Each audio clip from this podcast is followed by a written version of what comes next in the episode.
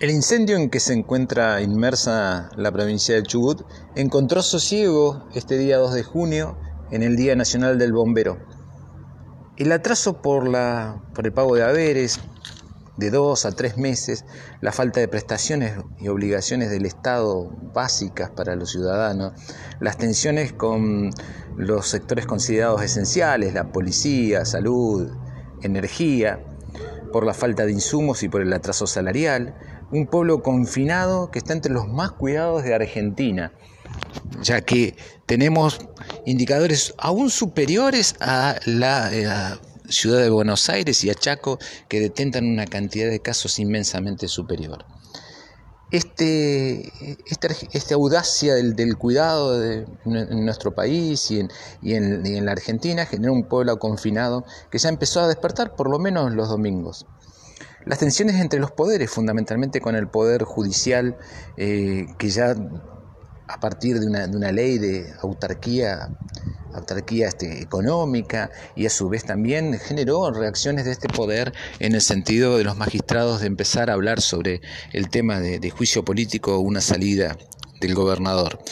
Eh, también hubo reagrupamientos oficiales en la legislatura, declaraciones incendiarias de dirigentes de, segundo orden, pero que en líneas generales responden a los de primer orden, y que está eh, lo precedido en esta, en esta magna, precedieron esta magna y auténtica jornada en la legislatura de la provincia del Chubut.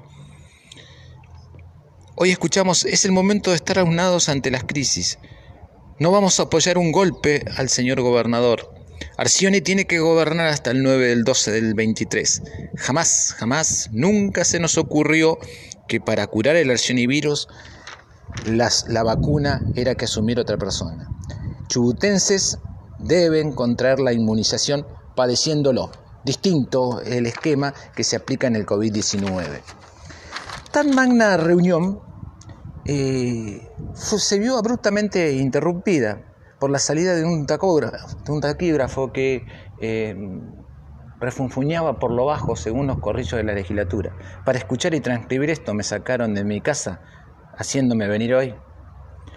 Un apresurado cuanto intermedio trajo calma y a seguir con el tratamiento del acuerdo de asistencia financiera con el Gobierno Nacional vendrán 5 mil millones de pesos en dos cuotas desde el Fondo Financiero para el Desarrollo Provincial y se constituyó un fondo provincial para repartir a los municipios. Un diputado expresó, es una ganga, un crédito en pesos a pagar el año que viene, 2021, con una tasa del 1% mensual y tal cual como Patricio Rey los conquistó. Conclusión, aprobación por unanimidad. Dicho esto, tasa a tasa cada uno a su casa a cuidarse de no contagiarse del coronavirus.